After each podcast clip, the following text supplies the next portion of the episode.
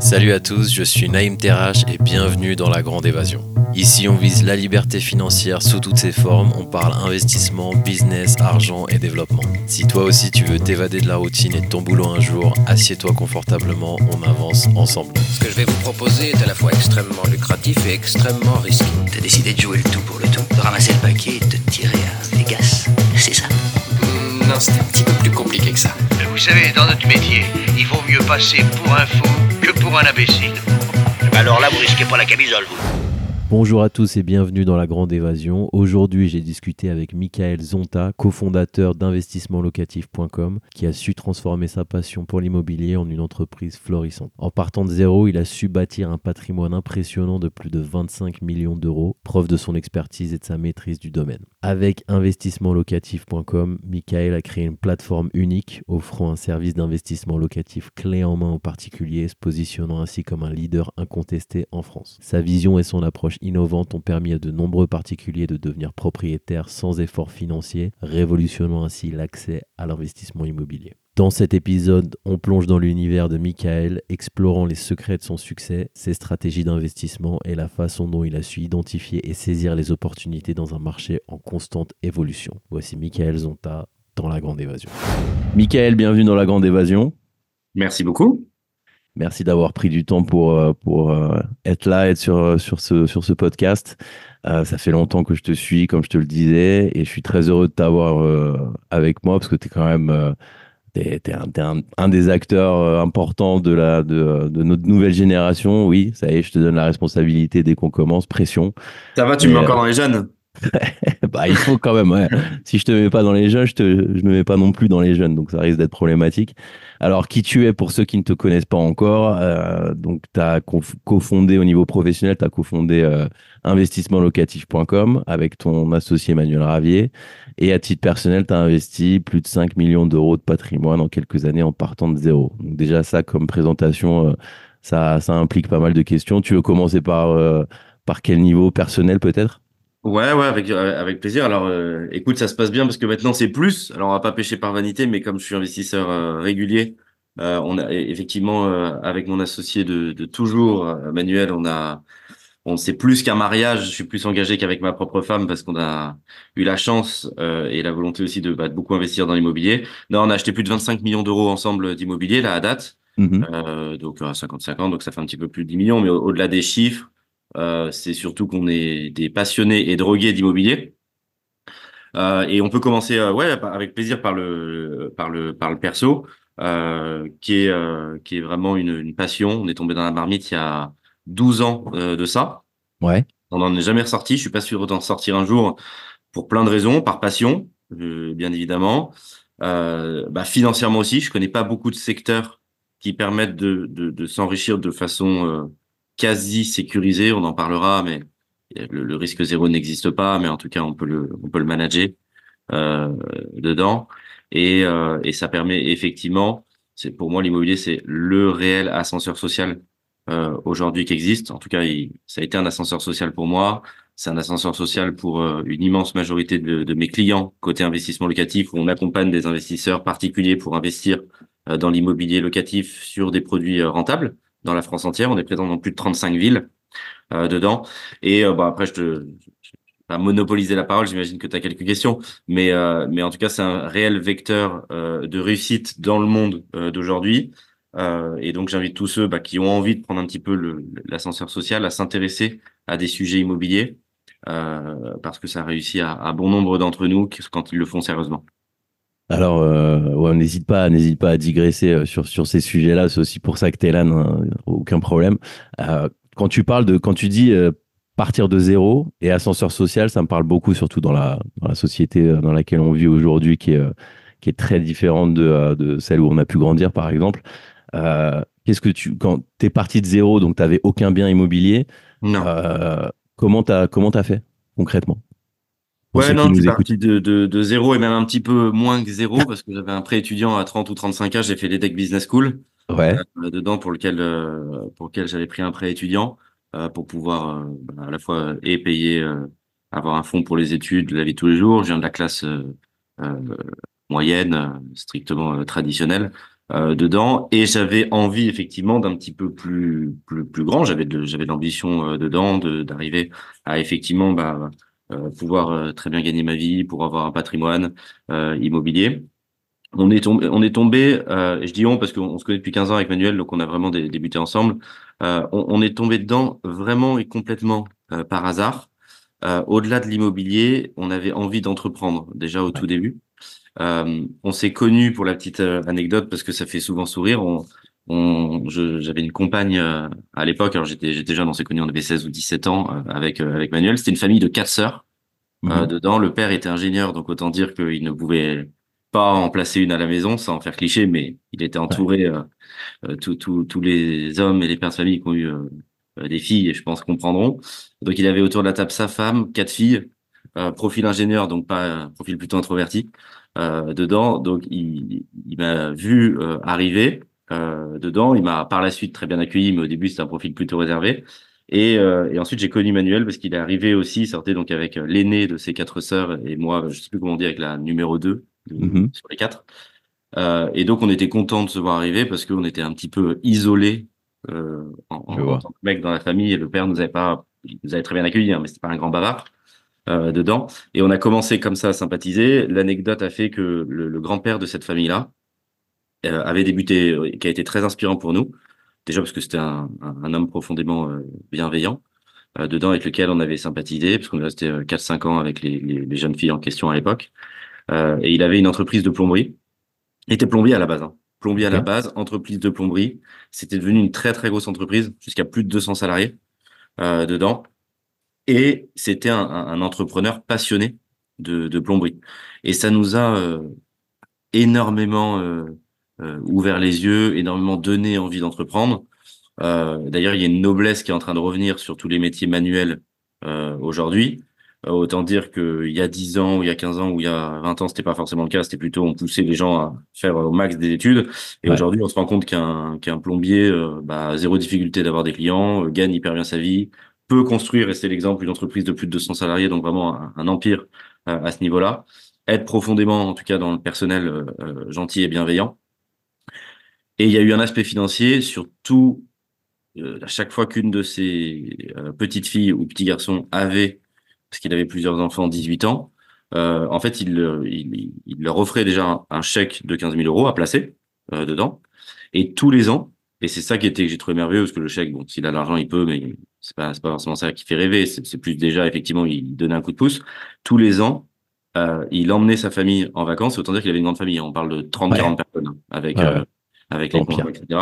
Il emmenait tout le monde au, au Club Med ou ailleurs. Donc, c'était une certaine somme, euh, j'imagine. Mais c'est surtout que c'était profondément, il, il, avait ce côté euh, paternaliste, quoi. Ouais. et c'était un peu le vrai grand-père comme est tout le monde. Et ça nous a donné un exemple formidable. On s'est dit, la famille était hyper soudée. Sincèrement, j'ai une très belle famille, mais c'était une de l'extérieur, c'était une très belle famille euh, à voir, extrêmement soudée. Et ça nous a donné un exemple d'un entrepreneur qui avait réussi financièrement, mais surtout qui mettait cette réussite vraiment dans la bienveillance, au service des autres, de ses petits enfants, pour emmener tout le monde en vacances une fois par an à l'autre bout du monde et créer un, un, vrai socle familial. Ça nous a énormément inspiré. Euh, et du coup, quand on s'est, pour des raisons bien évidemment totalement diverses, lui et moi séparés des jeunes filles en question, on s'est dit on va se lancer dans l'entrepreneuriat dedans, euh, qu'est-ce qu'on va faire? Et en fait, à chaque fois qu'on avait discuté avec un entrepreneur, que ce soit lui, euh, que ce soit d'autres entrepreneurs, puisque lui, sur son entreprise de plomberie, avait acheté, les murs de sa société, il avait donc un très très grand entrepôt et bureau, il avait revendu sa société de plomberie, et en fait, il touchait toujours bah, les, les rentes et les loyers de cet entrepôt qui était colossal hein, dedans, plus il avait acheté au-delà de ça beaucoup d'immobilier, et dès qu'on discutait avec un entrepreneur, peu importe son secteur d'activité, à chaque fois, il parlait d'immobilier. À chaque ouais. fois, on revenait à la source. Soit il avait acheté ses murs, soit il avait acheté ses bureaux, soit il avait acheté des apparts, soit il avait acheté des immeubles. Et en fait, on s'est dit, on va aller euh, vraiment en tant que novice à la source de ce phénomène. Qu'est-ce qui fait que tous ces gens qui sont entrepreneurs achètent, détiennent, conservent euh, de l'immobilier. Et on a débuté hyper euh, modestement, on n'avait pas de sous hein, de toute manière, donc euh, il n'y avait pas le choix. On a débuté hyper modestement en faisant de la location, en faisant de la gestion pour en fait les miettes de ce que ne voulaient pas euh, les agences immobilières. Mm -hmm. Puisque le Graal, bah, c'est la transac, quoi. Et, et, et, derrière, on a commencé à louer des studios à 400 euros, 500 euros. On a commencé à avoir un petit portefeuille, donc vraiment administrateur de biens, gestion. Et puis après, on a commencé à remonter, en fait, et toute notre vie entrepreneuriale jusque-là était ça. On a fait que remonter la chaîne et quelque part la création de valeur en tant qu'entrepreneur. On a Ouais. commencé à, à hyper bien maîtriser déjà le prix de location. On- à l'époque, on a débuté à Paris, euh, de, de connaître parfaitement le prix de loc à Paris. Et puis après, c'est de la chance et ou des rencontres. Euh, je suis encore euh, à cheval étudiant quand on quand on démarre. C'est aussi le synonyme souvent des entrepreneurs et le symptôme, c'est qu'on a toujours beaucoup travaillé. Donc j'ai commencé à créer la boîte quand j'étais encore étudiant à l'EDEC pour tester le marché, pour avancer. Je- on avait toujours euh, besoin de développer et de faire quelque chose. Et, euh, et j'ai discuté à l'époque avec euh, qui était mon prof de finance. Et, et pour l'anecdote, c'était assez drôle parce que j'écoutais plus grand chose. On avait 22, 23 ans, j'étais en fin de cursus euh, à, à l'EDEC. Euh, j'étais pas connu. Bon, c'est quand même l'EDEC, c'est une très bonne école, mais c'est je, suis- je suis pas considéré comme étant un, un, un bo- un bon élève. Je suis toujours passé juste euh, ras, ras au-dessus de l'eau et, et Mhm. pas véritablement en, en, en bossant à fond sur toutes les matières scolaires. Puis je sais pas, je discute, je suis au fond, je suis avec une copine, euh, on est proche de la fin de l'année. Euh, En plus, je, je me rappelle parfaitement parce qu'il vient de me coller un 7 sur 20 et, et il me dit euh, bon arrêtez, je suis avec une copine. euh, à l'époque, euh, ça va, vous avez 22 ans, on est en fin de cursus. Je vais quand même pas devoir vous séparer. Et elle lui lance cette phrase qui, qui m'a beaucoup aidé par la suite. Elle lui dit euh, bon de toute manière, il s'en fout. Euh, lui, il vend sa boîte. Et du Mhm. coup, il me dit tu m'attends à la fin de l'heure. Wow. Euh, je veux te parler. Et je me dis, il va m'engueuler. Et à la fin, il me reçoit, il me dit, tu montes ta boîte dans quoi, etc. Alors je lui dis, bah, dans l'immobilier, mais au- sur le principe location-gestion au début. Et je lui, on, voilà, c'est une agence immobilière pour les jeunes, donc on avait marketé, etc. Le truc, c'est pas qu'une agence immo lambda. Et il me dit, euh, OK, est-ce que tu cherches des fonds Euh, Moi, moi, j'adore l'IMO. Et lui, Wow. pareil, il est prof de finance. Alors, je vais t'expliquer ensuite l'histoire, mais pour te dire, il a accompagné euh, sur du conseil les, les, les gros de l'assurance. Sa spécialité, c'est analyse financière en assurance. Il a été dans les jets avec Claude Bébéard, etc. C'était, c'est un vrai mec qui les, qui les conseille. Il a été classé dans, dans les tops des analystes financiers. Euh, et puis après, pour plein de raisons, bon, sa femme lui a dit soit tu, tu lèves le pied, soit on, sépare. Donc il, il, a, il a fini avec une activité de consulting et, et prof en école de commerce plus une activité de consulting. Et il me dit, euh, je lui explique tout le concept, on est déjà ensemble. Et il me dit, bah moi c'est ok, je te, je te donne un peu d'argent, je prends un peu de, de part de capital. C'est- très faible hein, au début, ils me prennent 15 000 euros, ils me ramènent avec 15 000 euros, mais on, on parle vraiment, on a, on a zéro. Moi j'ai 5 000 euros sur mon compte, quoi. Génial. Et ouais. on démarre avec 50, 60 000 euros euh, dedans, il investit, et il me dit, j'adore l'immobilier. Si tu me trouves des bonnes affaires, dis-moi, je les achète. Et c'est là, en fait, où il est aussi hyper malin. Il s'est dit, je vais prendre un jeune qui, quelque part, euh, équivalent chasseur immobilier. Bien Et sûr. le- les fonds que j'ai mis, il va, il va peut-être me les faire gagner instantanément parce qu'il va me trouver une bonne affaire. Et dans tous les cas, même si demain il plante la boîte, je veux dire, euh, 15 000, c'est beaucoup et pas beaucoup d'argent. Sur un 10 limo, il va peut-être me faire gagner 50 000 en un coup, quoi. Et ça démarre comme ça, je lui trouve un deal. Ok. Euh, je m'en souviendrai toujours parce que ça marque les premières opérations. Euh, Paris 19, c'est quelqu'un qui, qui vend. Historiquement, il a rassemblé de copropriété. Il y a deux appartes euh, dedans. Et donc, je vois, parce que je commence à connaître le, le métier, et je dis, bah, on peut les rediviser. Je connais parfaitement les prix de location parce que j'ai fait des milliers de, de, de locations sur les deux dernières années. Euh, dedans, je connais absolument rien aux travaux. Je connais pas grand-chose sur un, sur un deal d'investissement. Mais bon, je fais la budgétisation. Et je m'en souviendrai tout le temps parce que c'est, il était toujours à droite à gauche dedans et pas, pas toujours à Paris. Je l'appelle, je lui dis, je t'ai trouvé quelque chose. Et l'opération, elle fait 350 ou 400 000 en, en bas de ligne sur, sur la division des deux apparts. hein. ça doit faire un studio en T2 dans les prix parisiens d'il y a 10 ans. Et il me dit au téléphone, OK, c'est bon, je l'achète.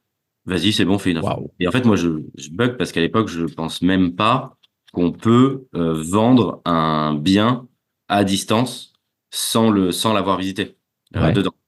Et donc, il passe, euh, il, il fait directement une offre au téléphone, complètement à distance. Euh, je lui dis, tu, tu veux pas jeter un œil euh, au, au deal? Il me dit, est-ce que tu penses qu'il y a besoin que je le fasse? Je lui dis, bah non, alors que t'es pas du tout sûr, mais il y a bien un moment, faut, faut Bien sûr. penser. Euh, dedans, ce qui, ré- qui, rétrospectivement euh, reste quand même une somme d'argent qui est assez conséquente pour lui. Et euh, écoute, on fait l'acquisition. Et c'est là pour la première fois que je fais vraiment tout le process, qui viendra ensuite parce qu'on l'a structuré euh, investissementlocatif.com, mais on fait tout le process de, de, de A à Z et on s'occupe de l'intégralité. Donc je lui ai sourcé le bien. Euh, dedans, je m'occupe qu'il devienne propriétaire. Euh, dedans, je, je m'occupe qu'il obtienne son financement. Alors il, il pourrait l'avoir sans moi, mais il, entre guillemets, il a, il a juste pas le temps. Donc on, on gère tout le deal pour lui. Je m'occupe, je le mets chez un courtier. Je fais ses plans qui, à mon avis, rétrospectivement, sont dégueulasses par rapport à ce qu'on sait faire aujourd'hui parce que je ne suis pas architecte, mais entre guillemets, ça fonctionne. Je vais tous les jours sur le chantier parce que j'ai une pression de ouf. Bah ouais. Où je me dis, il ne faut pas que ça faille. Euh, dedans, je fais le suivi de travaux, on lui fait la log gestion. Ça se passe hyper bien. Euh, dedans, on fait tout le déroulé. Et en fait, on fait la première opération. Pour avoir un ordre de grandeur par rapport à aujourd'hui, ça génère 8% de rentabilité brute à Paris, ce qui est juste euh, Ce qui est Énorme. incroyable, ouais. pour, pour donner un ordre d'idée aux auditeurs, téléspectateurs qui, qui regardent, ça va, ça génère aujourd'hui, je sais pas, la moyenne parisienne est à deux points et on va générer, euh, nous, au travers d'investissement locatif, quand on parle de Paris 4-5, on fait des opérations jusqu'à plus de 10 points de rentabilité, mais en dehors, bien évidemment, de Paris. Donc, ce qui est d'opération pour lui extraordinaire, parce qu'il a, s'il revend à la découpe directement une plus-value, et en plus, il a un cash flow positif euh, à Paris, et il a mis, euh, je sais pas, 10 points d'apport, 20 000 euros, je pense, 8 points d'apport sur, euh, sur l'opération. Ça démarre comme ça, et là, on se dit, bah, on, commence à voir qu'on tient quelque chose. On se dit, bah, écoute, on tient quelque chose, ça s'est bien passé. Et, et après, bah, au fil de l'eau, et là, si je te le fais en accéléré sur 10 ans, on, on ouvre des villes, on structure, on embauche des gens mille fois meilleurs que nous euh, aux, différents, aux différents postes, et on structure complètement ce- cette activité. Euh, et je le dis pas de façon jalouse, hein, mais qu'on crée vraiment au début, parce que ça n'existe pas, l'investissement euh, locatif euh, clé en main. On, on, a, on a rien inventé, mais on a assemblé euh, Ouais. différents métiers qui sont devenus bah, aujourd'hui ce, que, ce qui est devenu un, un très gros business, l'investissement locatif clé en main euh, dedans. Et, et aujourd'hui, on a un petit peu plus de 100 collaborateurs euh, salariés et aussi bien évidemment des externes, des mandataires ou autres. C'est à peu près 200 collaborateurs en tout, dont 100 salariés euh, à l'intérieur et donc des chasseurs immobiliers qui vont sourcer les meilleurs deals. Donc leur, leur, leur job en interne, c'est d'avoir du réseau avec des, marchands de biens, d'autres agences, euh, avocats, notaires euh, euh, et autres, toute personne susceptible d'avoir une bonne affaire de près ou de loin. La plupart du temps avec des travaux parce que ça nous permet de l'acheter moins cher. On s'occupe derrière, les, nos, nos archis vont prendre le projet et le penser directement pour du locatif, ce qui fait une grosse différence parce qu'une des erreurs majeures, on pourra peut-être en parler après, mais c'est de, c'est de mettre du sentiment dans l'immobilier et donc de, de vouloir se faire plaisir, de se laisser emballer euh, Mhm. dedans, alors que là, on va le percevoir. On fait, je pense, vraiment de la top qualité, mais dans le sens financier, de, de le percevoir sur est-ce qu'on fait un T2, est-ce qu'on fait une coloc, est-ce qu'on le divise, euh, de le réhabiliter pour qu'il génère le plus de revenus locatifs. On le meuble, on le décore pour des raisons de fiscalité et, de rentabilité. Et puis, on a conservé bah, historiquement le premier métier par lequel on avait commencé, qui était euh, l'administration de biens. Et derrière, on a une filiale qui s'occupe de, de louer et gérer. Donc, on, loue et on gère, euh, on gère plus de 2000 biens euh, en France euh, dedans. Et on a fait plus de 3000 opérations euh, sur ce, sur ce type-là euh, dedans. Et ensuite, c'est le marché qui s'est démocratisé aujourd'hui, qu'on connaît un petit peu plus et, et qui fait qu'on peut bah, se créer des revenus euh, locatifs et alternatifs en déléguant en fait 100% de, de l'opération. Et ce qui était novateur et la grande différence, c'est qu'on prenait nos responsabilités sur l'intégralité de la chaîne. Ce qu'avait l'habitude de connaître les clients historiquement, c'est euh, et bien évidemment, je tape pas sur le, la, la profession puisque je suis dedans, mais euh, mais, mais les, les très bons sales se reconnaîtront euh, là-dedans. C'était de, de, de, de dire, bah voilà, vous, vous côtoyez un, un agent IMO ou quelqu'un, il va vous dire, bah voilà, ça, il y a 20 000 de travaux, mais en fait, il y a peut-être pas 20 000. Je dis pas du tout qu'il veut mentir. hein. Je dis que le 20 000 qui est dans sa tête et pas du tout le 20 000 qui est dans la tête du client, qui quelque part veut soit quelque chose des fois de plus haut de gamme ou, ou autre, soit parce qu'il pense que c'est un- une rénovation totale, alors que dans la tête de celui qui lui dit c'est un rafraîchissement. Euh, idem sur le prix de location. Euh, certains vont dire voilà, ça se loue 600. En fait, c'est pas 600, c'est 500. Et en fait, très souvent dans la réalité, c'était même l'inverse. C'était ça se loue 600. En fait, ça se loue 700. C'est parce qu'il y a un vrai marché premium. De, donc Mm. là, on le c'est en la faveur du client euh, qui était euh, un peu inconnu des, des agents immobiliers, je dirais traditionnels ou ceux qui font pas de la loc et qui font de la, de la transac pure. Donc, ce qui était novateur, c'était le fait de dire vraiment, on va prendre nos responsabilités sur l'intégralité de la chaîne, sur vraiment toute la partie travaux, sur toute la partie location, et il y a un interlocuteur bah, qui reste le même jusqu'à la fin, et je vais pas être trimballé de main en main avec en tout cas des gens dont la responsabilité s'arrête après l'achat, s'arrête après les travaux ou s'arrête après la location. Là, ce qui était novateur, c'était d'accompagner le client vraiment sur le sur l'intégralité. Et c'est ça aussi qui a fait le qui a fait le succès, c'était qu'il y avait une expérience client qui était poussée beaucoup plus loin que ce qu'ils avaient l'habitude de connaître. Alors, alors, euh, il y, a, il y a beaucoup d'aspects. Quand tu as commencé par l'administration de biens, quand par exemple les gens qui se lancent voudraient euh, se dire traditionnellement, bah vas-y, je vais, je vais acheter mon premier bien et je vais voir comment ça marche et je vais apprendre, etc. Toi, c'était plus en, en mode satellite. Du coup, tu as, fait plein de deals, tu as regardé, tu as, observé, tu as connu le, le prix du marché, tous les détails. Et après, euh, tu as fait ton premier, euh, ton premier investissement. C'est assez, différent de ce qu'on peut faire euh, naturellement. Quoi. Ouais, ouais, ouais, exactement. Et quand, quand tu me parles aussi de, de sentiment quand tu as le, le, le sentiment de, tu sais, les émotions qui se mélangent souvent. On a souvent des, cro des croyances un peu euh, limitantes sur l'immobilier quand tu jamais fait d'opération, quand tu connais rien et que tu vois quand même que c'est un, c'est un truc qui, voilà, qui peut te faire un ascenseur social. Euh, les loyers impayés, les trucs, euh, tu vois, les travaux, tu te fais arnaquer dans les travaux, euh, je vais jamais avoir de crédit, tous ces trucs-là. Toi, qu'est-ce que tu en penses?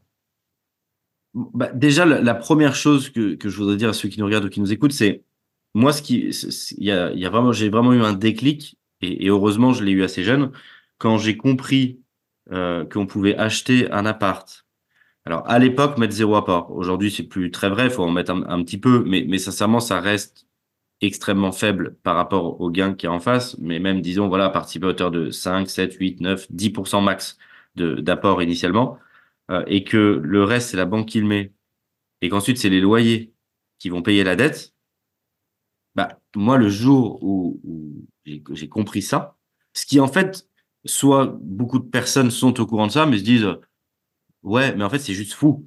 Ouais. Je veux dire, si tu pouvais le faire sur ton iPhone, si tu pouvais le faire sur ta voiture, je veux dire, tout le monde roulera en Porsche, quoi. Tu vois ce que je veux dire? Ouais. Donc, et, et, pourquoi les gens le font? Alors, Ils le font, mais pourquoi ils le font pas autant? Je vois tellement de gens qui se gâchent, qui ont un potentiel de financement, qui, qui sont solvables, euh, soit qui ont acheté un studio alors qu'ils pourraient en acheter 10, soit qu'on n'en même pas acheté euh, dedans. Mais je comprends. 10, 10, 12 ans après, je comprends toujours pas. Parce que je me dis vraiment, c'est comme si tu vas voir ta banque. Elle te dit, je te prête 300 000. Tu rentres chez toi. Euh, c'est comme si sur la table du salon, il y a 300 000 euros en, en cash et que tu dis, bon, non, non, je, je les prends pas, quoi. Ouais.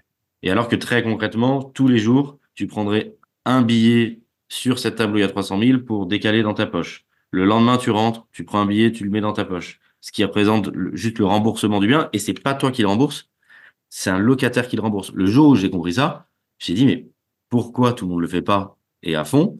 Et effectivement, comme on est un peu des acharnés, bah, on a poussé la machine au max, juste parce que ça fonctionne et que c'est rentable. Donc, ça, déjà, c'est la première chose. Euh, en fait, les gens savent ce qu'il faut faire, mais le font pas. Ouais, ouais, c'est là, en fait, où j'ai un blocage et où j'arrive pas à comprendre au, au quotidien, euh, dedans. Bah, tu sais que si tu as envie d'avoir un, un, un, plus gros patrimoine, de gagner plus d'argent, euh, indépendamment de ton métier, fais déjà ça. Si tu fais ça, tu seras plus riche que l'immense euh, majorité des gens. Euh, mais c'est la même chose que au 1er janvier, ils vont s'inscrire dans une salle de sport, ils y vont pas après. Donc en fait, la réalité au fond, c'est que tout le monde sait ce qu'il faut faire. Mais soit il y en a qui se mentent, soit il y en a qui veulent pas le faire. Et ça me va, je suis OK avec ça. Ouais. De dire, j'ai pas un six-pack, etc. Donc, tu vois ce que je veux dire? Je dis, OK, pourtant, je sais à peu près tout ce qu'il faut faire. Et, et, je le fais pas, donc j'ai pas de problème avec ça, mais on sait ce qu'il faut faire. Après, ce qu'il faut pas, c'est se mentir à soi-même, se dire, ah, j'aurais voulu avoir des apparts, mais c'est dur, je peux pas, etc. Ça, c'est pas vrai. On Alors, sait. avec vous, c'est simple. C'est ça, concrètement. Parce que, oui, ouais, tu, me dis, tu, me dis, euh, tu me dis, c'est, ça a l'air aussi simple que ça. Euh, moi, je demande qu'à y croire. Je, suppose que les gens qui, nous écoutent et qui n'ont pas de bien savent, comprennent qu'il faut maintenant investir parce que c'est une opportunité, surtout en France où c'est vraiment facile l'accès au crédit, même, avec le marché qui est en cours. Euh, avec vous, c'est plus simple. Donc, c'est vraiment genre, tu arrives concrètement avec ton apport et ce que tu veux comme, euh, comme budget. Selon ton budget, vous, vous allez tout sourcer de, de, de A à Z, même si j'y connais rien en IMO, même si j'ai pas le temps de le gérer, etc. Ça va être aussi simple que ça. Exact, c'est aussi simple que ça. Okay. C'est aussi simple que ça. Il y a deux choses, je le vois, qui freinent les gens. En un, euh, c'est un peu une. Alors, déjà, juste, je fais une parenthèse. C'est un pays extraordinaire pour lever de la dette. Hein. Je ouais, la France, ouais. et, et, en fait, comme on est dans un environnement franco-français, euh, on ne regarde pas ce qui se pratique à côté. Euh, et c'est d'ailleurs pour ça qu'on a 30 à 40% de clients expatriés, les Français de l'étranger, parce que quand tu vis un peu à l'étranger, en tout cas, on va parler du crédit, hein, le, mmh. le, reste, et que, ou des taux d'emprunt, et que tu vois ce qui se pratique, je peux te dire que tu te dis, mais c'est quoi en termes d'immobilier ouais. euh, pour lever ouais, de la dette, inédit, pour investir La France, c'est Dubaï. Et en fait, les gens ne comprennent pas ça parce qu'ils ils ont soit le, le, fait de se dire je vais payer beaucoup d'impôts. Alors on va pouvoir parler des différents freins. Après, ça on va en parler aussi. Ouais. Euh, dedans, mais je, ce n'est pas une formulation, c'est la réalité pour l'immobilier, la France, c'est Dubaï. Donc ça sert à rien. Des fois, j'entends des mecs qui disent Ah, je voulais aller investir en, en Bulgarie, en machin. Si tu veux, ouais. à Bali et tout, je dis pas que c'est pas bien. C'est génial. J'ai des potes qui l'ont fait, machin, il n'y a pas de problème. Mais il n'y a pas de l'effet de levier. Tu dois faire du 100% cash. Or, ce qui t'enrichit, c'est l'effet de levier. Ouais.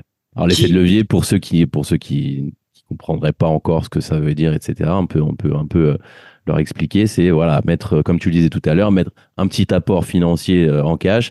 euh, 5, 10, euh, 10% et la banque euh, avec des garanties comme un CDI, donc tout simple, euh, vont vous prêter le reste pour que vous investissiez. Voilà. De qu'on parlait des c'est- dizaines et des dizaines de modèles d'investissement à Bali, à Toulouse, où tu veux, dans les endroits où ça peut faire entre 10 et 20% de rentabilité, donc des rentabilités qui sont plus hautes, mais tu n'as pas cet effet de levier. Et du coup, tu t'enrichis beaucoup moins, parce que déjà, bon, il y a une barrière d'entrée qui est plus haute, mais même au-delà de ça, si les gens peuvent le faire, bah, en fait, c'est to- c'est ton argent que tu fais tourner. Alors que de l'autre côté, tu vas faire tourner l'argent de quelqu'un d'autre à hauteur de 90% euh, dedans, et, et du coup, c'est pas toi qui rembourse la dette. Donc, c'est un modèle, mais qui est juste euh, extraordinaire à l'intérieur de ça. Est-ce que c'est aussi facile que ça? Oui. Après, il y a le côté euh, franco-français qui, quelquefois, ils vont euh, se dire, c'est très français euh, de d'avoir un peu une difficulté de payer des honoraires pour du service. Ok. Alors, que tu, parles de ton business model, c'est ça? De... Non, de tout. Si tu, si tu regardes le, le- le- le- un Français, il va toujours essayer, il, il va, il va ah, plus Ouais. difficilement que d'autres euh, nationalités de culture percevoir la notion de service. La réalité, c'est que l'immense majorité de nos frères, on se rémunère à, à hauteur de 8% du projet, pour donner un ordre d'idée à ceux qui regardent. Pareil, j'en parlerai en fiscalité, etc. C'est pas le, c'est pas le vrai coût réel euh, dedans. Et en plus, on va chercher des biens qu'ils pourraient pas avoir par eux-mêmes et pour lesquels ils sont décotés. Donc, l'immense majorité de nos frais sont déjà amortis euh, dès l'achat. Mais tu sais, c'est très français de dire euh, ma bagnole est cassée. euh, avant de l'emmener chez le garagiste, parce qu'on le sait, Ouais. c'est tous des escrocs, machin, etc. En gros, tu vois un peu le- la culture comme ça du cliché. Euh, 100%. dedans, bah, je vais préférer passer tout le dimanche à essayer de la réparer, Ouais. galérer, pas être avec mes enfants, mettre les mains dans le cambouis et peut-être quand même le lundi devoir l'emmener chez le garagiste parce que j'y suis pas arrivé et en fait avoir perdu un peu les deux. C'est un peu euh, ça le sujet. Tous ceux qui ont un poil la culture du, du service comprennent bah, qu'on peut que c'est en fait dans l'imaginaire collectif ce n'est pas possible de payer et de gagner de l'argent. En fait, quand tu payes, tu pour dans, dans, dans l'imaginaire collectif, tu, tu perds de l'ar- tu perds de l'argent. C'est tu personne peut penser que l'expert comptable, ils vont se dire je paye un expert comptable, euh, en fait il me prend de l'argent. Euh, Ouais, non, le conseil, il peut t'en faire aussi. Ouais.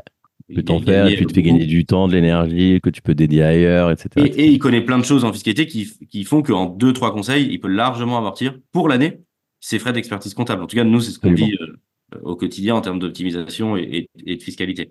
Donc, une fois que tu as compris ça, que tu peux payer du service et quand même gagner, que c'est pas payé au détriment et que le savoir que tu as, il faut accepter de ne pas avoir le même et de se dire, voilà, dans cette thématique, je connais moins et donc celui qui connaît peut me faire gagner du temps et de l'argent. À partir de là, déjà, il y a une bonne disposition pour, euh, pour, pour décupler.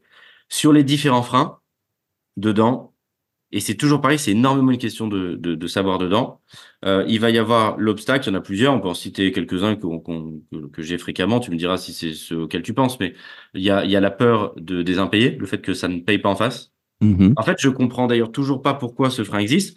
Euh, Il y a des statistiques pour ça. hein. Excuse-moi de t'interrompre. Bon, déjà, tu as les assurances anti, euh, euh, anti euh, loyer impayé qui existent, si je me trompe pas. Et puis, tu as surtout des statistiques qui te disent euh, que c'est quoi 1, pour, 1 2% des loyers qui sont. Ouais, ouais, c'est un, un- un- entre 1 et 1,2. Euh, la conjoncture économique est un peu plus dure, donc je pense que le- la stat va augmenter un petit peu. Mais au-delà de ça, sur, on a, on a un petit peu plus de 150 biens. Euh, et pareil pour les clients, sur les 2000 qu'on gère, sauf si bien évidemment le client refuse, mais ça coûte 2,5% de faire assurer ton bien. Donc sur une base 1000 de loyer, ça coûte Mhm. 25 euros par mois pour être tranquille. Alors, être tranquille, je, je creuse toujours dans les détails parce que j'adore le concret. Être tranquille, ça veut dire que concrètement, le, loyer n'est pas payé par ton locataire le premier mois. Qu'est-ce qui se passe? C'est payé. C'est payé, payé. sans, sans, sans condition, sans, sans discussion. Non, non, sans- à partir du moment où il y a l'agrément, c'est sans, sans discussion, c'est payé dès le mois d'après. D'accord. ok. Dedans, quoi, il y a, il y a 20 jours de, de, décalage. Ouais, ouais. Et, euh, il y a- il y a- Donc, ça, concrètement, c'est du vent. C'est du vent. Ok. Pour 25 euros par mois. Donc je me dis, mais je, je, je, je sais pas, 25 euros par mois, un euro est un euro. Mais dans le mois, quand Oui, tu oui, regardes Bien la sûr. consommation que tu as, pour 25 euros, tu dors tranquille, c'est un euh, non-sujet. euh, de sujets. Le deuxième, il y en a encore beaucoup qui, qui disent, voilà, bon, je vais payer des, des, des impôts euh, dedans. Et je me souviendrai toujours de cette anecdote. Je discute euh, il y a 5-7 ans avec ça au début où je démarre et je commence à acheter des, des, premiers biens. Et j'ai un ami qui me dit, euh, je, à cette époque, je sais plus combien ça fait de revenus locatifs annuels, mais je crois, je crois que c'est aux alentours de, de, de, de 60-70 000 euros annuels de loyer. Il me dit, à l'époque, il me dit, tu, mais du coup, tu vas payer beaucoup d'impôts. Ouais. Je lui dis, ouais, mais si en même temps j'en gagne, quoi. Le, le concept, c'est qu'il en reste au milieu. Je lui dis, ouais, mais s'il en, s'il en reste. Et encore une fois, c'est très français, c'est-à-dire, on ne raisonne pas en réfléchissant par rapport à ce qu'on gagne, on réfléchit en raisonnant par rapport nous à ce qu'on donne. Mais déjà, il faut regarder combien il reste dans le gâteau. Et au-delà de ça, est-ce que tu. Donc, je sais même pas à l'euro près, mais je, je, pense que sur ma cote part, je dois avoir entre 7 et 800 000 euros de loyer par an, euh, de revenus locatifs par an. Euh, est-ce que. Donc, j'ai commencé à investir en 2015. Est-ce que tu sais combien je paye d'impôts liés à mon immobilier par an sur cette base-là? Tu auras un ordre de grandeur de combien je paye d'impôts? Aucune idée. À, à, à, ton avis, moins de 100 000 euros ou plus de 100 000 euros? À plus, je dirais plus de 100 000 euros. Ouais. Donc, depuis deux, donc mon premier, je l'ai acheté en 2015. Euh, et je n'ai jamais payé un euro d'impôt sur mes revenus locatifs à ce jour. Alors, explique-nous comment, parce que euh, on dirait de la magie là. Donc, en fait, le mécanisme, et, et c'est pour ça que tous ceux qui disent, mais tu, tu vas payer beaucoup d'impôts, oui, un jour. Un jour. Mais quand mes biens seront payés, en un, et en deux, bah, je paierai beaucoup, mais j'en aurai aussi beaucoup. Il en restera beaucoup au milieu. Et ce qui est important, et ce que, ce que tout investisseur, bien évidemment moi compris, ne veut pas, c'est rembourser une dette et en même temps devoir payer des impôts. Pourquoi? Bah Parce que sinon, au milieu, va se créer, il y a de fortes chances que se crée ce qu'on appelle un cash flow négatif, c'est-à-dire bah, j'ai remboursé ma dette, mais globalement, je, je suis flat. Et là, j'ai une taxe à payer en plus, un impôt euh, dedans. Et donc, bah, je dois le payer sur fonds propres, ce qui, sur mon modèle, ne marcherait pas non plus, hein, à titre perso. Je, je, ne pourrais pas, si je devais payer 300 000 euros d'impôts sur 800 000 euros de revenus locatifs, bah, ça ne marcherait pas. Je, je n'ai pas, je n'aurais pas cet argent, parce que là, je mets l'immense majorité à profit pour rembourser euh, la dette. Comment est-ce que ça marche? Et c'est là où je dis, bah, la France en immobilier, c'est Dubaï, c'est parce que c'est zéro euh, d'impôt. C'est un mécanisme fiscal qui fait que si tu achètes en personne physique, ou avec euh, monsieur ou madame, en tout cas en indivision, ouais. et que tu loues en meublé, le dispositif est extrêmement avantageux puisque un euro de loyer va être donc équivalent chiffre d'affaires, va être neutralisé par un euro de charge en face. Et qu'est-ce que c'est les charges? C'est par exemple, tu as fait des travaux, bah, un euro de travaux au départ, va venir neutraliser un euro de loyer, un euro de notaire à neutraliser un euro de loyer, un euro de nos frais à neutraliser un euro de loyer. Et il y a un dispositif qui est encore plus avantageux, c'est que tu amortis ton bien. Si le bien a coûté 200 000 euros, le calcul est un peu plus complexe que ça, mais c'est pour le, le, synthétiser et que ce soit mmh. facilement euh, interprétable. C'est comme si les 200 000 euros, ils vont être euh, amortis sur 20 ans.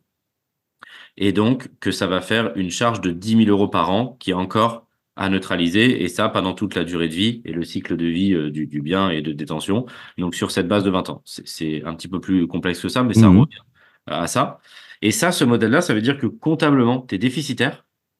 C'est-à-dire que tu as plus comptablement, encore une fois, hein, ça change pas ta trésorerie, mais comptablement, tu as plus de charges, tu crées de la charge plus que les loyers qui sont encaissés.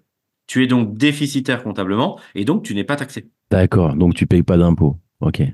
Et, et, plus tu achètes, alors certains le voient comme un cercle vicieux, d'autres, les vrais investisseurs, je pense, le voient comme un cercle vertueux. C'est-à-dire que ça t'incite. En fait, ce qu'il faut bien comprendre sur la logique de, de l'État, c'est que l'État va fiscaliser et va pénaliser fiscalement la rente. Ouais. C'est-à-dire ceux, les investisseurs qui restent immobiles. C'est-à-dire, j'achète un bien, je suis immobile, oh, euh, et en fait, je fais qu'encaisser et je ne fais plus rien sur, euh, sur mon bien. Ça, ça va être pénalisé, pas, pas à échéance d'un an, mais à échéance de 10, environ 10 ans. S'il n'y a pas de mouvement sur 10 ans sur le bien, à cette échéance-là, ça va être pénalisé parce que l'État veut en fait pénaliser le, la rente. Mhm. Ce qui est valorisé, c'est le mouvement pour que l'économie aussi circule. Le mouvement, ça veut dire que si par exemple j'achète un deuxième bien, on va venir consolider l'ensemble des recettes, mais aussi on va venir consolider les différentes charges, et donc ça va repousser euh, mon imposition. Et donc, c'est ça où, où, certains investisseurs comme moi et d'autres le voient comme un cercle vertueux. C'est plus on achète, plus on repousse l'imposition jusqu'à que le ou les premiers biens achetés bah, soient remboursés. Mmh. Et au bout d'un moment, j'ai de la fiscalité, mais je n'ai plus la dette, donc je peux le, la payer. Et D'accord. si, et si vraiment on est allergique à l'impôt, parce que je dis souvent, ceux qui sont vraiment allergiques à l'impôt, ils éternuent au moment de, de recevoir la, la fiche d'imposition euh, en mai, dedans, bah, ils peuvent toujours le revendre. À partir du moment où ils vont être fiscalisés, l'ordre de grandeur, c'est que sans mouvement, à partir environ de la dixième année, on va être fiscalisé euh, dedans. Si vraiment on en a acheté un et on n'a pas bougé, bah, c'est toujours 10 ans sur, par exemple, 20 ans de prêt, c'est toujours là, environ, pareil, le calcul est, est légèrement faux parce que l'amortissement n'est pas linéaire, mais on va prendre un, un Mhm. exemple comme ça. C'est toujours la moitié de l'appartement qui est remboursé sans effort. Sans effort. Et c'est ça qui est fou. Ouais, donc c'est c'est vraiment euh, entre guillemets, comme tu l'as dit, de la créa- de c'est de la création euh, monétaire, de la création de patrimoine euh, comme ça à portée, de- à portée de quasiment tout le monde. Et, c'est, sincèrement, c'est à portée de tout le monde pour le faire. Après, pour investir, c'est à la portée de tout le monde. Pour investir correctement et, et éviter un peu toutes les embûches, il y a, tout est possible. Mais, mais effectivement, c'est là où ça peut faire peur, c'est que une erreur dans l'immobilier, Ouais. généralement, ne coûte pas 10 euros. Et c'est là où, effectivement, ça, ça- ça peut faire peur et qu'il y a une notion d'expertise. Et, et c'est pareil dans les gains. C'est quand, quand on le gère bien, ça rapporte beaucoup d'argent. Et quand on le gère mal, ça coûte aussi beaucoup d'argent. C'est vraiment dans les deux sens. Et c'est pas juste je vais gagner 10 euros ou je vais perdre, euh, je vais perdre derrière euh, 10 Ouais. euros. Ouais, c'est là où votre expertise elle prend du sens et, euh, et, et- et là où vous là où vous prenez vos honoraires aussi, ça justifie, euh, comme tu le disais tout à l'heure avec l'exemple de, de l'expert comptable qui te qui te charge un prix, un premium. Alors euh, si tu vois que le prix, tu te dis j'ai dépensé de l'argent, mais derrière il t'a fait économiser fiscalement trois fois, quatre fois, cinq fois ça quoi. Et il y a des parcours de vie qui sont extraordinaires. Le, le, le le prof de, de finance de, donc du tout début, Ouais, le fameux, je lui ai fait acheter 17 appartes. incroyable. En l'occurrence. Et, euh, et le plus jeune chez nous a 18 ans en tant que client. Euh, et certains démarrent par, euh, par une coloc ou même une division. Et je me souviendrai de, de toujours parce que euh, j'opérais, j'ai débuté, bah, j'ai fait tous les métiers du coup dans, dans ma boîte. Euh, et euh, il avait démarré, il avait 18 ans, il, signe un premier CDI, dans la foulée il achète et on lui a fait pareil une division à Paris, il se retrouvé à 18 ans avec deux apparts à Paris. C'est juste fou, je me suis dit, moi le premier appart que j'ai acheté, je sais pas, je dois avoir 28, 29, euh, je sais même plus exactement en 2015, mais je me suis dit, mais attends, lui à 18, l'avance qu'il a. C'est ça. Parce que ce qu'il faut pas oublier, c'est qu'il y a une notion de temps. On Ouais. peut acheter la meilleure affaire du monde. Si on l'achète à 40 ans, euh, celui qui a acheté à 18 sera, c'est pas la compète, hein, mais sera toujours plus riche. Parce Bien que lui sera déjà proprio. Il y aura plus de crédit. Donc, euh, joue énormément. ouais. il a déjà son appart cash. Et c'est ça où je suis vraiment impressionné, c'est que euh, je me plains pas, mais j'ai l'impression d'avoir euh, une génération qui est tellement plus en avance Ouais, ouais, ouais. Je le ressens aussi Ah. beaucoup moi. par, par rapport à quand moi j'ai démarré. Je me dis, mais ça va être fou. Il y en a certains, sincèrement, qui vont construire des empires et des fortunes parce que ils sont beaucoup plus matures dans la gestion financière que ce que je l'étais. Ils ont, sincèrement, ils ont 10 ans d'avance.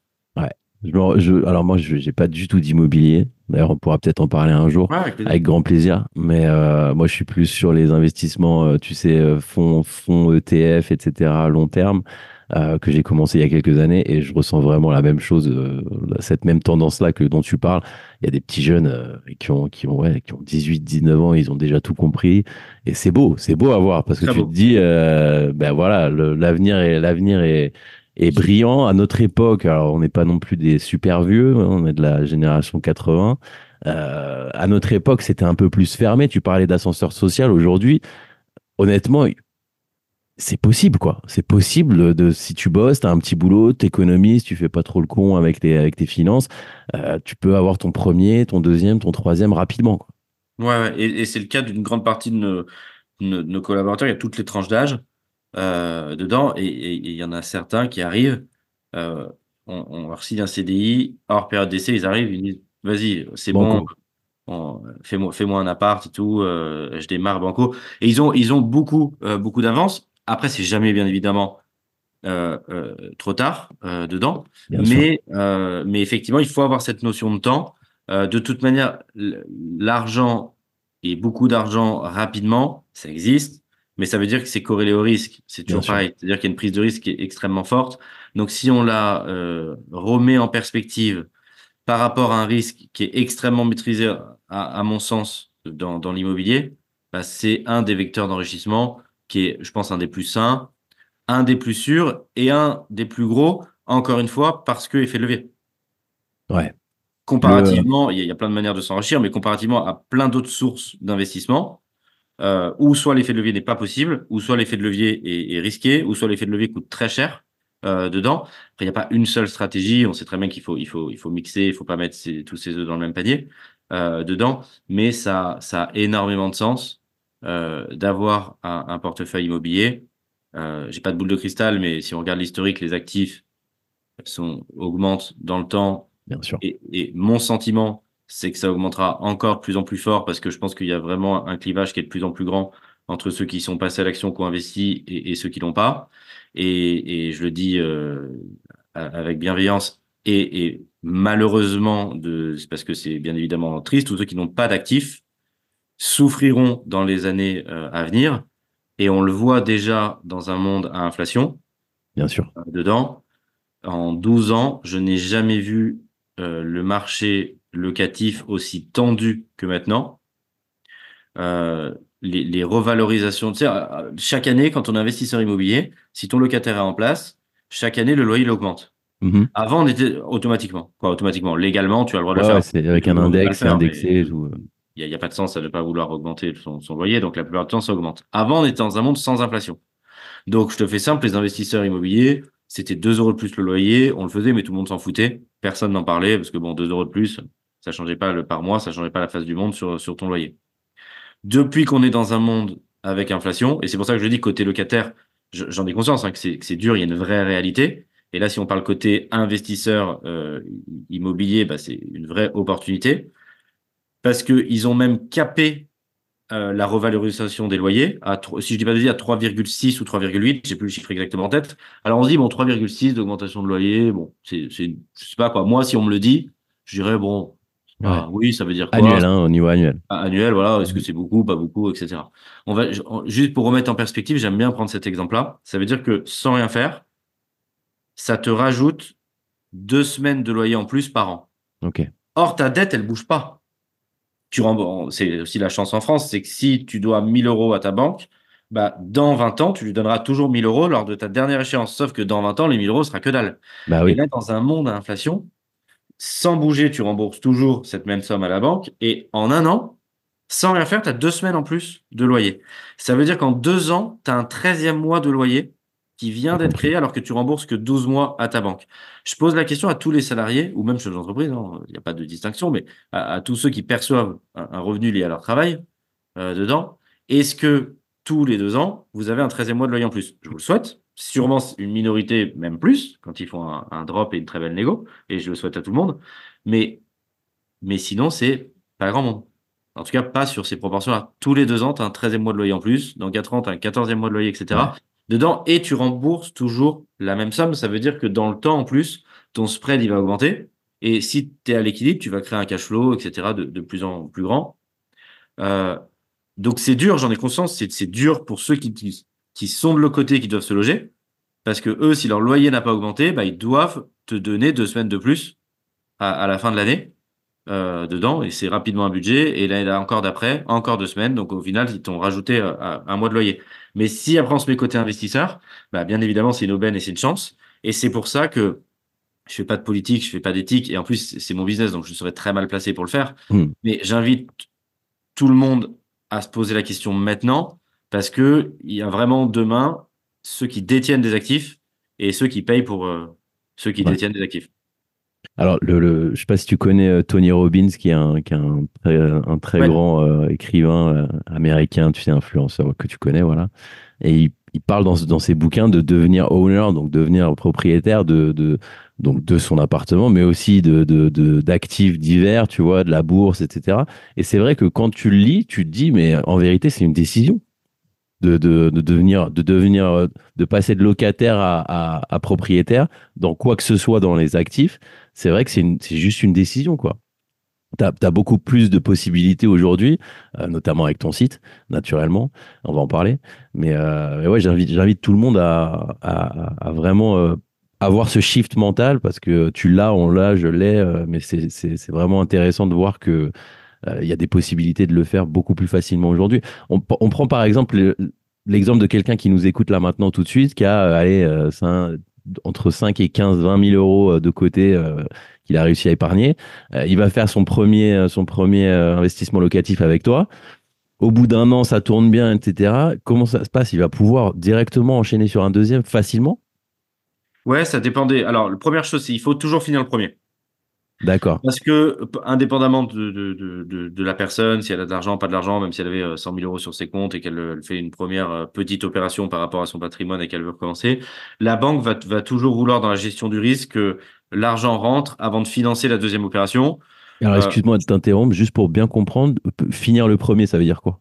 Ça, ça veut dire vraiment avoir fini l'opération, trouver un locataire, signer un bail, que ce locataire bah, voilà, paye son premier mois de loyer avant de pouvoir enchaîner une seconde opération. Logique. En tout cas, avec la même banque. Après, on peut toujours avoir des, des cas où on va chercher une deuxième banque, mais sans rentrer Ah, bien sûr. dans, dans des choses euh, complexes ou, ou un poil, un poil border qui peuvent exister et qui peuvent fonctionner. hein. Mais si Mhm. on prend vraiment un cas simple, c'est en, en termes de, et je pense que c'est sain, en termes de gestion du risque par la banque, elle va vouloir être sûre que l'investisseur euh, bah voilà, a terminé, que l'argent rentre, bien évidemment pour se protéger elle, et indirectement pour le protéger lui et pas se mettre en difficulté. Donc déjà, c'est pouvoir voilà, finir la première avant de, de lancer la seconde opération. Dans la question générale qui est posée, que c'est que ce soit sur la deuxième, la troisième, la quatrième euh, ou autre, quel est le degré et jusqu'où, entre guillemets, chacun peut aller? Est-ce que tout le monde aura des, des dizaines d'appart? Non. Est-ce que tout le monde veut des dizaines d'appart? Non non plus. Parce que certains vont, vont se dire, voilà, moi j'en veux juste un ou deux, parce que c'est déjà top, et c'est déjà top, et il n'y a pas besoin de, toute manière déjà d'en avoir dix. Le sujet est, en un, l'immobilier va me permettre d'aller plus loin que ce pourquoi financièrement je suis prédestiné au début. Donc déjà, encore une fois, notion d'ascenseur social et de se dire, je vais pouvoir en, faire plus. Deuxième notion plus technique, de dire comment, si la question est comment techniquement, on peut euh, enchaîner les différents biens. En un, euh, si la banque euh, a, a financé le premier bien, elle est ressollicitée pour financer le deuxième bien, elle bloque. Euh, le premier sujet, d'aller chercher différents partenaires. Pourquoi? Parce que ce qui est valide dans une banque n'est pas valide dans l'autre. J'ai neuf banques actuellement. Si j'avais demandé tout à la même banque, je n'aurais pas ce patrimoine. D'accord. Alors que dans le cas de figure B, c'est possible. Pas parce que euh, la, la deuxième banque s'en fout, c'est que c'est la gestion du risque. La banque qui a déjà prêté peut-être 100 ou 200 000 euros n'a pas forcément envie de prêter euh, en tout sur la tête d'une seule personne 500 euh, dedans. Or, la banque B, si c'est vierge, bah, son, son degré de risque est, est plus faible euh, forcément. Donc, il y a déjà la ventilation de- des partenaires. Deuxièmement, il y a la localisation de la banque. Euh, c'est comme ça qu'on a pu démarrer. Euh, je, je vis aujourd'hui à Paris. À, à la base, j'étais originaire de, de Grenoble et j'ai fait des études à Lille. Euh, si je vais solliciter, même encore aujourd'hui, hein, si je vais, j'ai des banques parisiennes aujourd'hui, mais si je vais solliciter une banque à Paris pour un projet à 200 000 euros, euh, je vais être le plus petit des clients puisque c'est même pas le, prix pour une petite résidence principale. Donc, je vous invite euh, vraiment à, par rapport à votre projet, devenir euh, le gros client d'une petite banque et pas le petit client d'une grosse banque. Parce que c'est c'est comme ça que ça a marché, c'est comme ça que ça a débuté. Le, le premier bien que j'ai acheté, c'était une division en trois appartements à Paris. J'ai eu plus de 20 refus euh, sur ce- cette demande de, de crédit. Euh, et entre la 20 et la 25e euh, demande, j'ai trouvé un accord. Dans, une, dans un CIC, dans une ville proche de Lille, mais qui n'est pas dans l'île intramuros, dedans, qui est plutôt une, une petite ville, Mhm. dedans, et pour lequel cette opération, tout compris à 300, 400, non, 400 000 euros, je ne sais plus exactement à l'époque, mais l'ordre de grandeur, bah pour eux, était une grosse opération comparativement au prix de l'immobilier et d'une résidence principale là-bas. Euh, donc, c'était intéressant de venir capter un client euh, ici et, pouvoir potentiellement faire l'opération. C'est toujours euh, complètement vrai. En, en Ile-de-France, j'ai une banque à, à Évry. Bah, c'est pas forcément la, la banque la plus riche. À Corbeil-Essonnes, c'est pas forcément la, la ville la plus riche Mhm. dedans, parce que bah il, faut arriver aussi à, à manager ça. Et donc vraiment le conseil que je peux donner, c'est c'est d'arriver sur l'opération et que ce soit une grosse opération dans la banque en question, parce que ce sera beaucoup plus facile et intéressant en tout cas pour la banque de financer. Après, pour tous ceux qui, un des troisièmes volets pour continuer à investir euh, dedans, pour tous ceux qui ont un degré d'endettement qui a augmenté à titre perso, c'est de pouvoir acheter ensuite en modèle euh, société. Donc, on peut créer une société pour détenir de l'immobilier. Il y a des euh, formes juridiques de, sociétés. La plus connue pour acheter de l'immobilier, mais pas exclusivement, euh, c'est un modèle type SCI, Société SCI, Civile ouais. Immobilière. Donc, l'objet social, c'est détenir de l'immobilier. Et là, on peut avoir quelques largesses euh, de financement euh, qui s'expliquent par le fait que dans la grille de lecture que va avoir la banque du financement immobilier, elle va le percevoir plus comme le financement d'un business et moins comme un financement qu'on appelle en banque patrimoniale euh, dedans. Et heureusement, parce que sinon, ça voudrait dire que bah, déjà personne ne pourrait avoir euh, plus de 3-4 biens si on faisait des règles de, de calcul d'endettement standard. Et sinon, ça voudrait dire de- que dès que je finance un business, euh, le concept, si demain on se dit, viens, euh, on achète un resto ensemble, bah, la banque va regarder notre solvabilité bien évidemment à nous, mais c'est, elle va pas se dire c'est nous qui remboursons le crédit du resto. Elle va se dire ce sont les bénéfices et le chiffre d'affaires du resto qui payent le Bien resto. sûr. Ouais. Et c'est exactement pareil quand on fait un achat en société sur l'immobilier. Ça va être, ce sont les loyers de cet immobilier qui vont payer le crédit de cet immobilier comme un, un- un business indépendamment, même si bien évidemment ils, ils regardent, mais c'est, on regarde quand même toujours qui détient derrière, mais sans se dire que c'est les salaires, euh, nos salaires qui vont rembourser ça. Donc c'est aussi euh, ce qu'on a fait. euh, euh, puisque j'ai un certain nombre de biens qui est aujourd'hui en société. Et aujourd'hui, l'immense majorité des biens euh, que j'achète sont en société. Et l'immense majorité euh, des clients qui ont déjà des biens achètent en société. Et tous ceux qui débutent peuvent euh, acheter en, en personne physique. Mais donc, il existe beaucoup de moyens pour ceux qui ont envie de rentrer dans ce monde-là, de pour déplafonner ensuite leur, leur taux d'emprunt. Alors tout ça, c'est inclus de ce dont tu parles, là, tout- tout- toutes Oui, ces oui. explications, tout est inclus dans ton service, dans ce que tu proposes avec investissementlocatif.com. Tout à fait.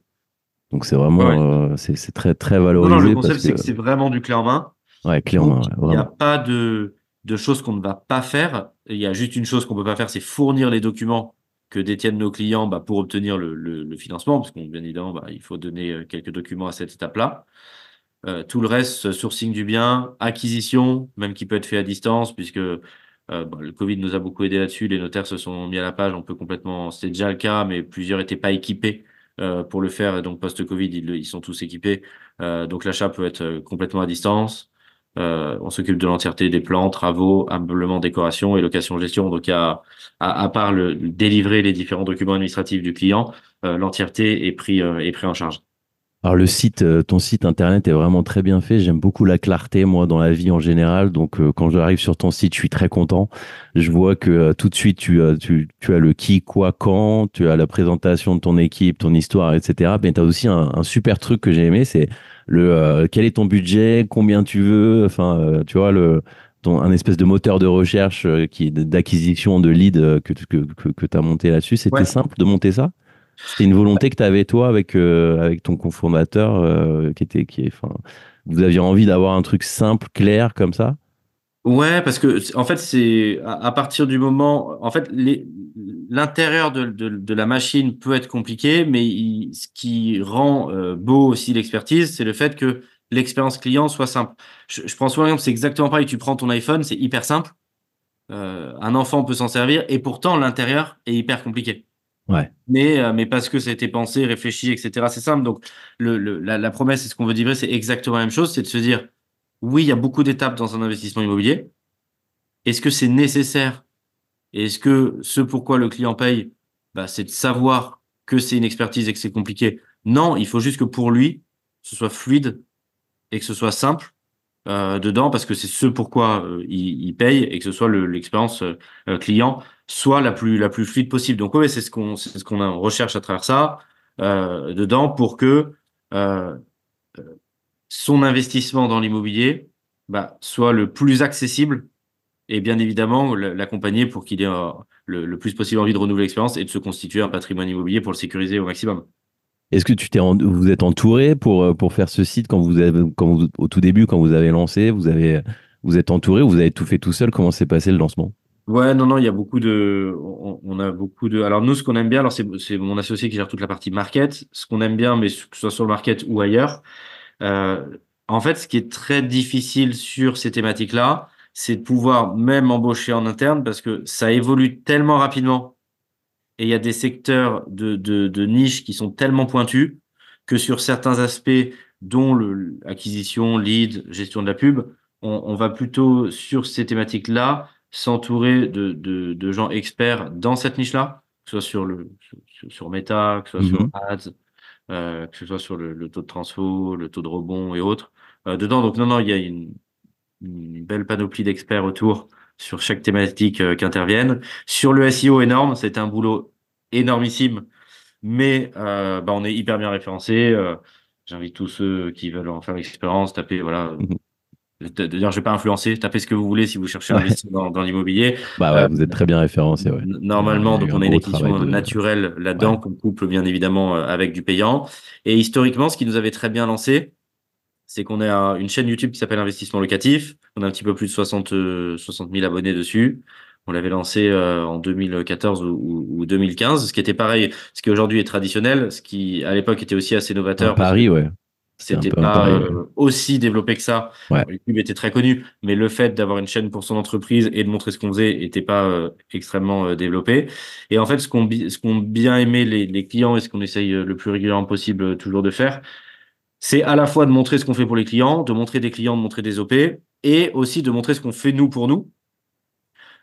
Et c'est ça qui fonctionne toujours très très bien. C'est plutôt que de faire de la pub dite tradie, euh, venez investir dans l'immobilier, on est les plus beaux, on est les plus gentils, on est les meilleurs. C'est juste de dire, bon, on oublie ça et on va juste se dire, voilà, on est investisseur, voici ce que nous on fait pour nous euh, et voici ce qu'on peut faire pour vous, c'est-à-dire la même chose que pour nous euh, dans, dans les villes de France. Et ça, en fait, ça marche hyper bien et je pense que c'est, bien évidemment que c'est l'acquisition, il y a un côté pub, mais il y a un côté très sain parce que combien de personnes vendent des choses qu'ils ne consomment pas eux-mêmes? Ouais.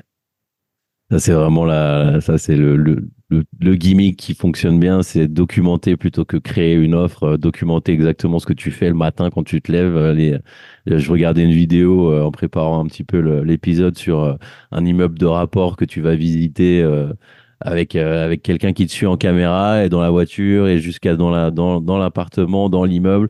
Ça, je trouve qu'il n'y a rien de mieux pour la crédibilité parce que Non, il y a rien de... Et les gens le appellent et disent, quoi. et ils disent, je voudrais ça. Je Est-ce que tu peux me faire la même Ouais, chose? voilà, c'est ça. Et, et en même temps, on est très à l'aise avec ça parce que du coup, en fait, c'est déjà, c'est ce qu'on fait pour les C'est ce clients, c'est ouais. ce qu'on achète nous. Donc, il n'y a pas de. Oui, bien évidemment que c'est de la pub et c'est de la com, mais en même temps, c'est sain parce que c'est juste exactement ce qu'on fait. Donc, au, au quotidien, et c'est surtout ce qu'on consomme. Et, et à chaque fois que vous consommez quelque chose qui a un peu de valeur, je vous invite vraiment, et c'est un bon test, à demander à celui qui vous le vend est-ce qu'il en détient de ce produit ou de ce service qu'il fait. Et, euh, et, et vous allez être assez surpris quelquefois. Surtout chez les assureurs et chez les, euh, et chez les, les conseillers en patrimoine, sans on va pas citer de nom, ils sont tous gentils. On mais, va, on va pas citer de nom, mais, mais on, a, on a beaucoup de clients, gestionnaires de patrimoine, on va le dire comme ça. euh, Je vois. Alors euh, là, tout le monde est en panique, comme d'habitude, euh, quand il y a un crack euh, sur l'immobilier. L'immobilier est pas très en forme depuis quelque temps. euh, on enregistre cette émission en décembre 2023. Euh, toi, c'est ton point de vue sur, ce, sur cette période un petit peu euh, difficile pour tout le monde, pour l'immobilier? Ouais. euh, en fait, je trouve que c'est un. Alors, déjà, ce qui. Bon, c'est les cycles. En fait, si on prend de la hauteur, mais comme beaucoup de business, et, et comme l'immobilier, c'est des cycles. euh, et pour être dedans, euh, je suis affolé d'un truc. Non, bah déjà, c'est que j'ai envie de tout acheter. Parce que du coup, je vois qu'il y a des négos et autres. Alors, j'en, j'en achète encore et beaucoup, mais on aimerait toujours acheter plus euh, dedans parce que parce qu'il y a des choses où je retrouve des prix d'il y a de il y a 3-4 ans. Donc, euh, bah, je suis comme un fou. Euh, premier sujet. Deuxième sujet, entrepreneurial, euh, qui n'a là rien à voir avec l'immobilier. Je suis comme un fou aussi. Parce que, en fait, je suis en train de, de, de comprendre, et j'ai compris avec ce, le cycle dans lequel on est, euh, pourquoi les entrepreneurs s'enrichissent le plus pendant les crises. Alors explique-nous pourquoi. Je l'avais jamais vécu, donc j'ai pas compris. Je, je savais pas. Je savais, j'avais entendu cette phrase, mais je ne comprenais pas de l'intérieur pourquoi. Et, et le fait qu'il y ait une crise, c'est un transfert de, de richesse, et je viens de le comprendre euh, assez récemment. euh, D'ailleurs, bah, déjà en un sur l'IMO, bah, parce que tu as que les vrais investisseurs qui comprennent qui restent, c'est-à-dire ceux qui sont là pour faire les euh, plus grosses affaires, et, et on, on les accompagne et on fait des affaires de fou. Ça veut pas dire qu'avant on n'en faisait pas. Mais avant, le marché, il partait plutôt à l'inverse. C'est-à-dire, la, la valeur ajoutée, c'était déjà d'arriver à tenir le deal parce que de toute manière, il allait se vendre. C'était un Mm. non-sujet. Donc le, le sujet était d'arriver à tenir le deal. Et en fait, c'était une course de vitesse et d'être premier euh, dedans. Là, il y a de tout. Il y a des biens euh, pas intéressants euh, qui traînent euh, sur le marché, etc. Bien évidemment qu'il faut éliminer. Et à l'intérieur de ça, il y a des biens qui peuvent subir une, une excellente négo et qui font que dès que le marché va repartir, l'investisseur a un gap euh, assez fou.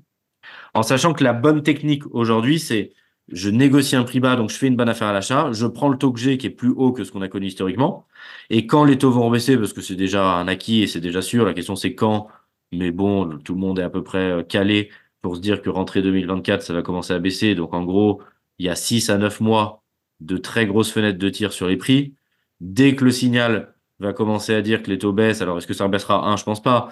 Mais globalement, si on se retrouve aux alentours entre 2 et 3, on sait que ça va repartir comme en 40.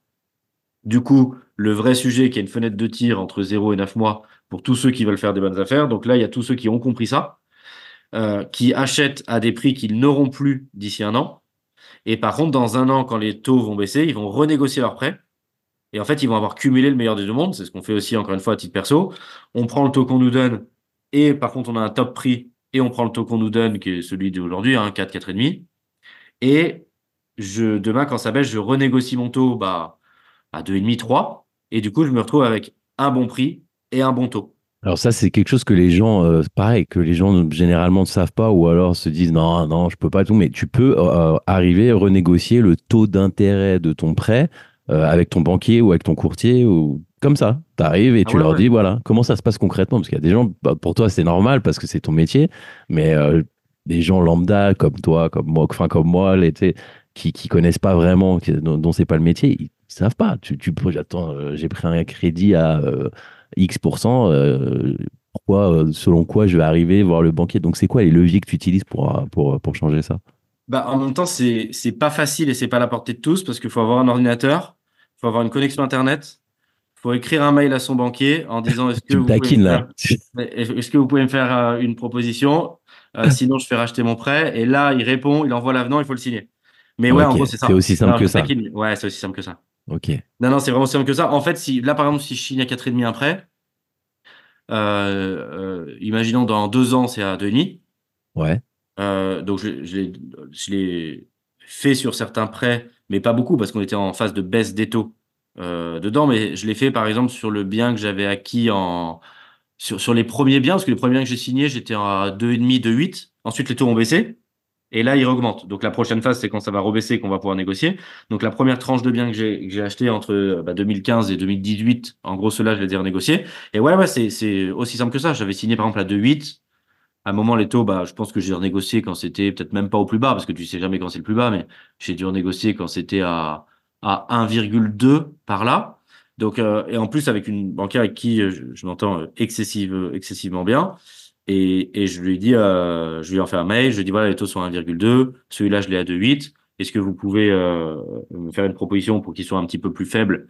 Et, et là, je vais donner un conseil que je donne. Il faut d'abord le demander gentiment à la banque avec laquelle on a fait le prêt plutôt que se barrer tout de suite parce que c'est un partenaire. Et c'est comme un partenaire. Tu, tu, peux- quoi, je Long peux pas les Ouais. trahir. Il faut dire, est-ce que tu peux faire un geste? Et s'il refuse, je pars. Mais il faut pas Ouais, ouais. partir parce que pourquoi partir s'il vous fait confiance? Et Bien elle m'a dit, je sais pas, c'était à 1,2 et elle m'a dit, bah, je peux te le faire à 1,6. Mais donc là, ça a vraiment été ça. Et pourquoi en fait elle dit 1,6 Parce que si je m'en vais, j'ai quelques frais. Quelques frais, c'est six mois d'intérêt. C'est capé dans la loi, donc c'est pas très cher.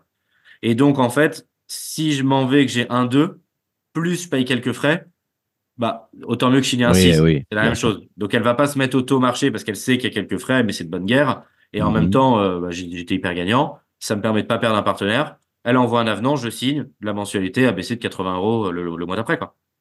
Alors tout ce, tout ce suivi-là aussi, tu le proposes dans, via l'administration du bien euh, derrière ou alors euh, c'est des... comment ça se passe? Si, Là- si moi j'ai un, si moi j'ai un, je, je prends un, je prends un appart euh, avec toi, avec investissementlocatif.com et que euh, bah euh, les taux augmentent ou les taux baissent ou et que moi toujours j'y connais rien, j'ai mis que mon argent, tu vois, à travailler et tout. Comment comment je suis au courant de tous ces tous ces changements-là? Ouais, la, la renégo du taux, on le ferait pas, tout simplement, pas parce qu'on veut pas, c'est qu'on n'a pas l'info. On n'a pas l'info dans notre data de combien le, le- il a pu passer par sa banque Et donc, on sait qu'il a son prêt, mais on n'a pas forcément l'offre de prêt scannée. Si le client veut pas la, scanner, on n'a pas la data du taux. Mais, mais pareil, si le client posait la question ou le dirait, on, le, je veux dire, ce serait pas tarifé. On lui dirait exactement le process, ce qu'il faut faire et, et on le conseillerait dessus. Donc là, il y a vraiment cette période-là qui est extrêmement propice pour avoir un bon prix et demain négocier un bon taux. Et là, c'est le strike absolu. hein. Parce que du coup, avant, j'avais des prix bah, plutôt hauts, en tout cas dans un marché haussier, euh, dedans, qui poussent toujours vers le haut et des taux bas. Et là, je peux me retrouver avec un appart avec un très bon prix et demain un taux bas. Donc, j'ai le meilleur euh, des deux mondes. Et après, pourquoi en ce moment il y a un transfert de richesse qui est extraordinaire? Bah, Pour ça, déjà parce que ceux qui ont compris ça mettent la main sur des biens euh, qui étaient à 20-30% euh, plus chers il y a 2-3 ans. Et sur le côté entrepreneurial, parce que les, on, a l'année dernière, on a acheté un petit acteur concurrent qui s'appelle Everinvest, qu'on a, qu'on a consolidé. Euh, on a racheté plus récemment euh, la, la marque et le site euh, MyExpat, qui était pareil un, un, un, un concurrent en taille euh, un petit peu plus petit euh, par rapport à nous euh, Mhm. dedans. Et donc, je, je le conçois par rapport à ça, c'est-à-dire que tous ceux qui ont une difficulté entrepreneuriale, mais c'était sûrement la même chose pour sur les restaurants au Covid, hein, ni plus ni moins, euh, dedans, bah, ça vous permet de mettre la main sur des actifs sur lesquels vous n'auriez jamais pu mettre la main, Qui sont bradés vu la un- situation, quoi. ouais, ou alors à un prix beaucoup plus élevé. Et là, il y a un transfert de richesse qui s'opère, qui est juste euh, euh, impressionnant. Et, et tous ceux qui sont dans, dans, dans ce business ou dans d'autres euh, bah, peuvent percevoir et comprendre ce que j'évoque avec le, le- la croissance externe. Et donc là, il y a un véritable cycle bah, qui va permettre à, à, à des sociétés de se, de se renforcer. Et quand les prix vont remonter, bah, de surfer aussi, les prix ou la tension du marché va remonter, bah, de surfer toute la hausse depuis le début du, du cycle, Ouais. quoi. Alors, et, tu et fais, pas d'arriver après la guerre. tu fais, le- tu fais de l'acquisition, là, tu viens de- tu viens d'en parler. J'ai vu aussi que tu étais aussi euh, business angel. Tu étais dans le seed, euh, seed Invest. Tu as, investi dans deux boîtes, si je me trompe pas, de ce que Ouais. j'ai vu. Euh, Est-ce que tu peux nous en parler un petit peu? Ouais, bien sûr. Euh, j'ai investi par euh, intérêt parce que je crois au business model, mais par intégrer aussi dans l'écosystème euh, sur une boîte qui est top, que j'adore vraiment beaucoup. Les deux fondateurs sont géniaux, qui s'appelle Piloc. PILOC. Euh, ils, ils font, ils ont un outil, un SaaS, euh, qui permet de réconcilier euh, les paiements donc par IBAN virtuel. Alors c'est pour tout type de business. hein. Moi, je vais l'appliquer sur l'immobilier, mais on peut, on peut l'imaginer sur, euh, sur, sur plein de business. Euh, en fait, ça va vraiment enlever beaucoup de travail sur la partie comptable ou autre. Nous, on est en train de, de, de plugger leur solution euh, sur nos outils de gestion pour que quand un locataire paye son loyer, il a un IBAN virtuel dédié. Euh, et donc, c'est automatiquement réconcilié et ça va nous permettre demain de payer beaucoup plus rapidement nos clients puisque ça va supprimer cette étape pour nos comptables en interne de réconciliation euh, bancaire. Euh, on a aussi beaucoup de sujets où c'est euh, le père ou le beau-père ou la belle-mère qui paye pour l'enfant, donc c'est pas le même nom. Mhm. Et du coup, il y a, bah, voilà, tu dois, les, les comptables doivent chercher ouais. qui est, euh, c'est, Les détails, les- au trésor, qui a payé pour tel locataire, etc. Euh, dedans, donc ça évite beaucoup de, de charges en interne, une expérience client qui est plus fluide pour le propriétaire. Euh, du coup, demain, on, a déjà une app pour nos propriétaires, mais demain, on, ce sera en développement. On imaginera pouvoir, bah, voilà, mettre un push en temps réel. Vous avez reçu euh, euh, votre loyer, pouvoir le payer plus rapidement, quasiment en, temps réel ou à 24 heures, 48 heures après le- les fonds. Donc, ils, ils font un, ils font un super taf. C'est un très, très bel outil. C'est une très belle exécution. C'est un modèle SaaS, donc c'est plutôt rassurant. Donc, je Mhm. pense que ça, ça, ça commence déjà à très bien marcher. Et je pense sincèrement que ça va cartonner et je leur souhaite. Et le, et le deuxième projet dans lequel on a investi, ça s'appelle Sésame.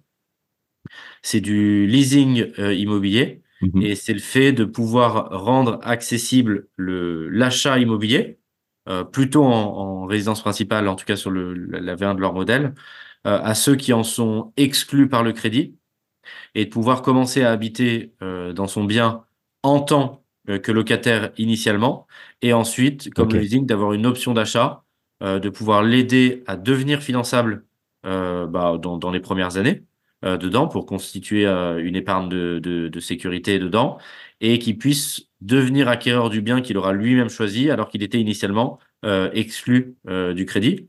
Donc le, la, la, la promesse est vraiment le, est, est, est belle euh, parce que ça permet de ramener effectivement des gens vers la, la propriété. Euh, je l'ai fait vraiment sur l'aspect sentimental de, de la promesse que je trouve très belle et noble euh, dedans. Mhm. c'est un petit peu plus récent, donc le, le- les résultats, à- ce sera à voir dans le temps, mais je, je crois beaucoup au, au principe et à la promesse. C'est quelque chose que tu que aimes, investir dans les startups, dans, dans cet écosystème-là? Oui, mais, mais je resterai dans un écosystème immobilier parce que je veux pas m'aventurer dans des écosystèmes euh, que je connais pas, parce qu'il faut comprendre et connaître, je pense, le business pour euh, pour euh, arriver effectivement à, le percevoir, sinon c'est un peu difficile d'y croire. Et parce qu'encore une fois, j'aime vraiment l'immobilier, donc j'aime cet écosystème euh, dedans. Euh, J'aurais moins d'appétence dans d'autres écosystèmes qui me parlent moins. Alors, ouais, tu- malgré, euh, tu m'as dit 25 millions d'euros qui ont été investis en immobilier, tu continues malgré tout de, de- de- d'entreprendre de- avec des nouveaux projets, des, euh, toujours des nouveaux objectifs. C'est quoi tes, euh, tes objectifs là pour ta boîte euh, en 2024, 2025? Tu as des horizons, des, des trucs que tu veux partager? Depuis le, depuis le début, on a envie de construire un très beau groupe familial. C'est aussi pour ça que jusque-là, on détient 100% de l'actionnariat, ce qui est extrêmement rare chez nos confrères dedans. Et c'est aussi pour ça que ça fait plus de 10 ans, parce que c'est plus long que si, bien évidemment, soit on lève, soit on fait rentrer des investisseurs euh, extérieurs.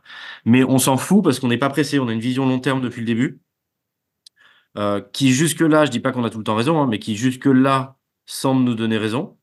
Euh, et encore plus avec le, bah, la, situation de, marché où ça nous permet bah, voilà, d'investir vraiment sur le long terme, même si on est profitable et très profitable, mais de ne pas avoir besoin euh, de l'être pour des investisseurs euh, et de l'être entre guillemets en catastrophe si on historiquement on, euh, on l'était pas.